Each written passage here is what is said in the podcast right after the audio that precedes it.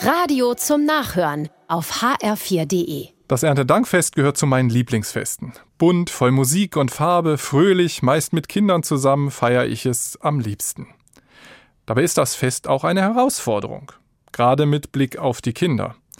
Eine Zukunft in unserer von Krisen geprägten Welt. Erntedank fragt danach, was wirklich wichtig ist im Leben. Nach dem, was dich trägt und hält, auf was du vertraust, wofür du dankbar bist. Eine gute jüdische Tradition auf diese Frage zu antworten ist es, die biblische Geschichte vom Auszug aus Ägypten zu erzählen. Es ist eine Rettungsgeschichte. Sie erzählt von harten Zeiten und wie Gott den Israeliten immer wieder hilft. Gott schickt ihnen Manna und Wachteln und Wasser, und er rettet sie vor ihren Feinden.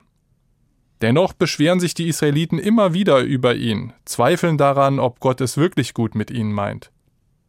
So weit weg von uns sind sie damit nicht. Wie schnell wird auch bei uns nur das Negative gesehen?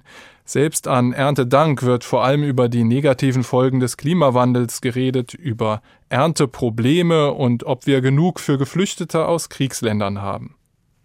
Haben wir genug? fragen sich auch viele in ihrem Privatleben und denken und reden vor allem von Krisen.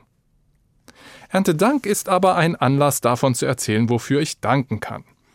Davon, aus welchen Krisen ich schon gerettet wurde, wer alles zu mir gestanden hat und wie viel Gutes ich erlebt habe. Und davon, dass dahinter vielleicht doch dieser manchmal schwer zu begreifende Gott steht. Das alles ist nicht selbstverständlich. Ich glaube fest, auf Gott kann ich mich verlassen, ihm meine Kinder und mich anvertrauen, und mit ihm kann ich heute fröhlich feiern. Gott sei Dank.